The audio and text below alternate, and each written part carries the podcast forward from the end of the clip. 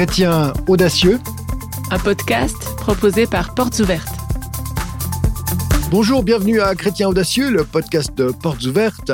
Rebecca, nous sommes déjà dans la période de l'Avent, Noël frappe à la porte. Quelle belle période de l'année.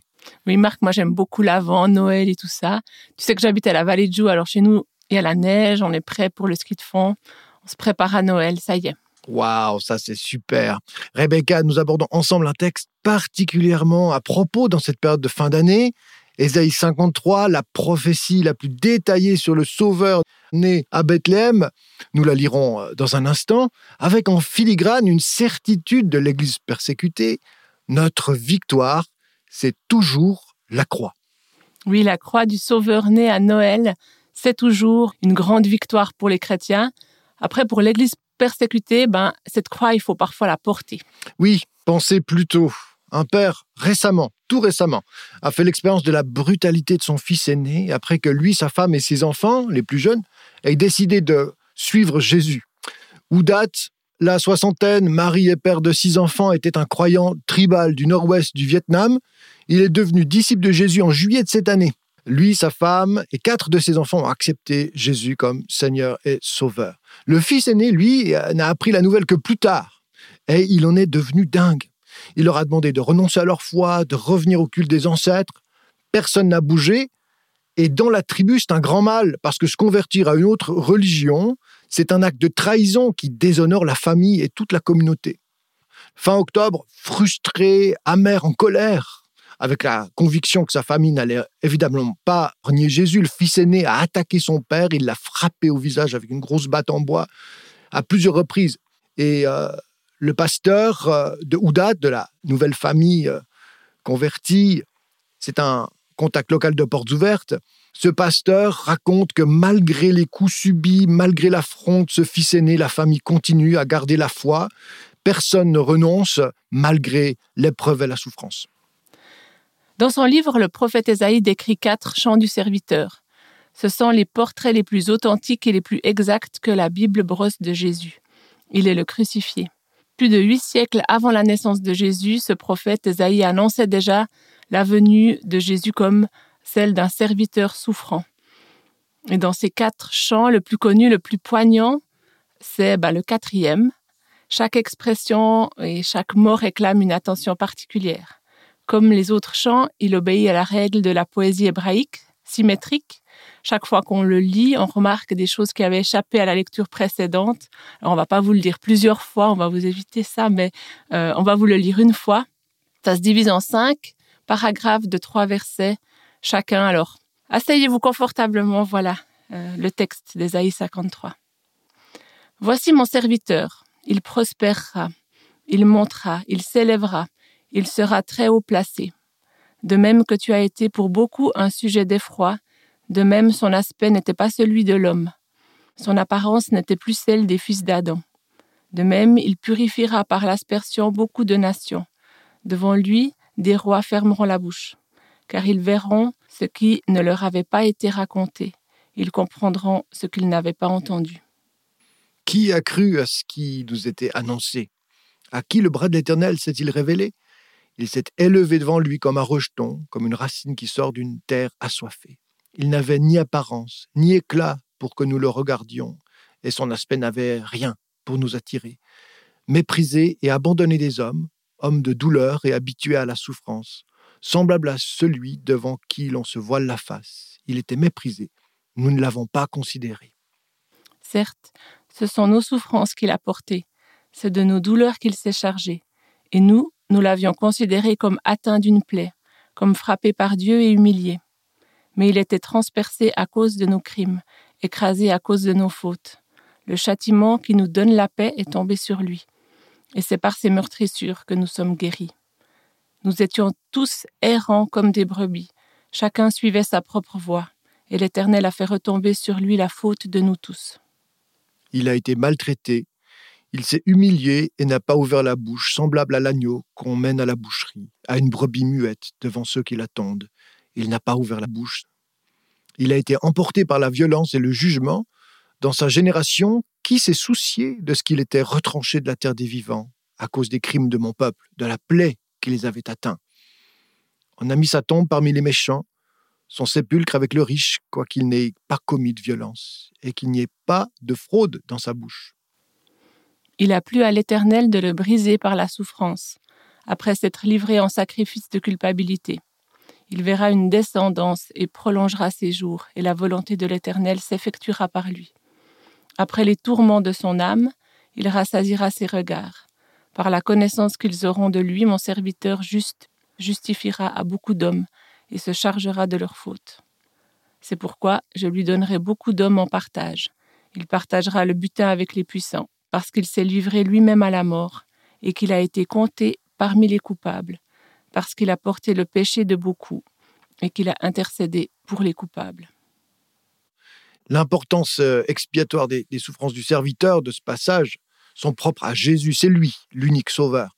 C'est lui seul qui pardonne les péchés. Il est mort pour nous sauver. Le verset 5 d'Ésaïe 53 que nous avons lu précédemment le, résume à lui-même. Le châtiment qui nous donne la paix est tombé sur lui. Et c'est par ses meurtrissures que nous sommes guéris, guéris du, du, péché. Pourtant, Rebecca, tu seras d'accord avec moi, à portes ouvertes, on, on, comprend rapidement que les humiliations, les coups, le martyr sont aussi le lot de nombreux chrétiens à cause de Jésus, à cause de leur foi en lui. Oui, on a souvent des histoires qui nous parviennent et qui euh, ressemblent à ça, qui parlent de ça. Ça fait juste quelques mois, il y a des hommes armés qui ont attaqué une ville du Nord Kivu, dans l'est de la République démocratique du Congo, et ont tué au moins 26 chrétiens. C'était euh, dans la nuit du 23 au 24 octobre dernier. Les forces démocratiques alliées, un groupe lié à l'État islamique, sont soupçonnés d'être les responsables de cette attaque. En Asie centrale, pareillement, Tiliana, une jeune musulmane, a accepté Jésus il y a deux ans. Son mari ne le savait pas. Et Tiliana assistait du coup secrètement à des réunions de prière, des études bibliques. Mais un jour, lorsque son mari est rentré d'un voyage d'affaires, il a trouvé un évangile à la maison. Il a surpris de la louange sur le téléphone de sa femme. Alors il a commencé à la frapper violemment, lui a mis la tête dans le frigo et a crié qui nourrit la famille? Qui est le patron de la maison? Pourquoi tu as adopté une autre religion? Je lis le Coran, je vais à la mosquée, je prie. Allah nous donnera tout le nécessaire. Que tes pieds oublient l'endroit où tu allais, change ta foi, etc. Il l'a maltraité pendant plus de quatre heures, il l'a humilié et battu. Ouais, ce témoignage, il résonne fort avec le texte, je trouve, de Ésaïe 53. Par exemple, le verset 5 mais il était transpercé à cause de nos crimes, écrasé à cause de nos fautes. Le châtiment qui nous donne la paix est tombé sur lui. Et c'est par ces meurtrissures que nous sommes guéris. Oui, c'est un verset sur lequel on revient parce que il s'agit du secret de la victoire des chrétiens persécutés, la croix de Jésus. C'est ça la logique de Dieu. Euh, Jésus-Christ crucifié, assis sur le trône, comme le montrent euh, certains textes de l'Apocalypse, et puis, de même, notre vraie victoire à nous, elle dépend de cette marque de la croix dans notre vie. Oui. Et bien que le chant du, serviteur souffrant d'Ésaïe concerne, on l'a dit, Jésus directement, il va de soi que le principe d'obéissance à la volonté de Dieu, tel qu'il est présenté dans ce passage, est également valable pour les disciples de Jésus. Ils doivent se charger de leur croix, quoi qu'il leur en coûte. L'apôtre Paul a souvent parlé de la croix, notamment dans sa lettre aux Galates. Il leur fait cette déclaration incroyable. Il dit je suis crucifié avec Christ. Et ce n'est plus moi qui vis, c'est Christ qui vit en moi. Ma vie présente dans la chair, je la vis dans la foi au Fils de Dieu qui m'a aimé et qui s'est livré lui-même pour moi. Galates 2, 20.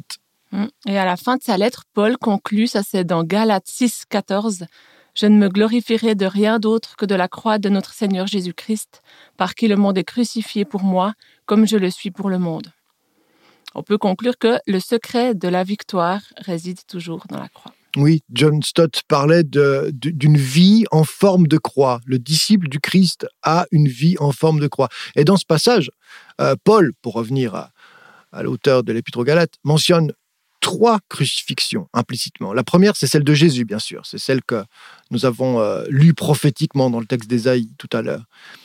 La crucifixion de Jésus, c'est le fondement de notre salut. C'est sa mort à la croix qui nous vaut la, rédemption, le pardon de nos fautes, la vie éternelle.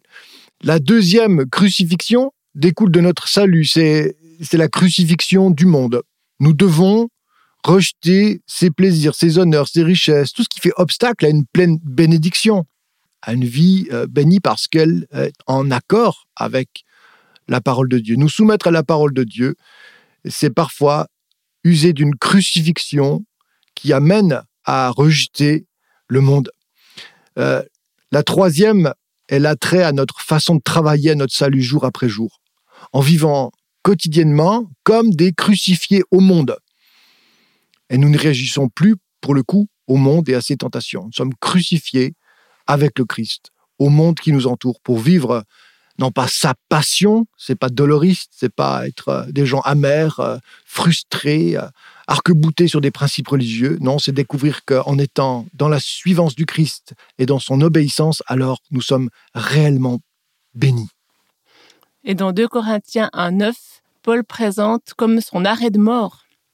Et ça, c'est sa façon de vaincre la mort. C'est seulement dans la mesure où on est prêt à abandonner à Dieu nos biens, notre avenir, ce qu'on aime, même notre propre vie, euh, qu'on a la liberté d'être, c'est plus que vainqueur. Mhm. Absolument. Et ça, c'est contradictoire. Dans une culture qui veut qu'on acquiert toujours plus de droits ou toujours plus de liberté, en tout cas renoncer le moins possible à, à nous-mêmes, les derniers ouvrages de la psychologie euh, moderne positive nous appellent à toujours plus de narcissisme. hein. Il faut penser à soi, il faut se satisfaire soi-même, il faut s'accorder tous les plaisirs du monde si possible pour avoir des vies épanouies. On est dans une culture qui nous invite à posséder toujours plus de droits et de liberté pour soi-même. La culture du narcissisme bat son plein. Le christianisme propose autre chose, renoncer pour acquérir le Christ. Et le Christ nous rend vainqueurs, plus que vainqueurs, il nous donne une vraie liberté, une vraie paix intérieure. Le bonheur, c'est le Christ, et le bonheur, c'est renoncer à soi-même pour l'avantage de connaître Christ vraiment, et lui seul. C'est ça la raison de nos vies, c'est Jésus. Alors la question qu'on pourrait se poser pour conclure, c'est sommes-nous assez courageux pour défier notre culture, pour euh, crucifier le monde, pour renoncer un bout à soi-même et trouver le Christ à Noël? Pas pour vivre des vies malheureuses, nécessairement, évidemment pas. Dieu promet le bonheur, il dit béni, il dit heureux, ceux qui ressemblent aux laissés pour compte, aux simples, aux déshérités. Je laisse cette question ouverte. Sommes-nous seulement assez courageux pour nous abandonner pleinement à Dieu, renoncer à nous-mêmes, pour le connaître et le suivre vraiment? Chers auditeurs, si vous avez envie de partager vos expériences de renoncement, vos témoignages de découverte de la liberté que Jésus donne lorsqu'on lui fait confiance, qu'on abandonne sa vie, qu'on obéit à sa parole. Alors, n'hésitez pas à nous encourager en retour et postez vos commentaires. Et puis, si vous voulez découvrir d'autres leçons de vie de chrétiens audacieux, allez faire un tour sur euh, portesouvertes.ch. Puis vous pouvez aussi partager cet épisode à vos amis. Quant à nous, euh, Marc, on se retrouve très bientôt. Bye bye Bye bye.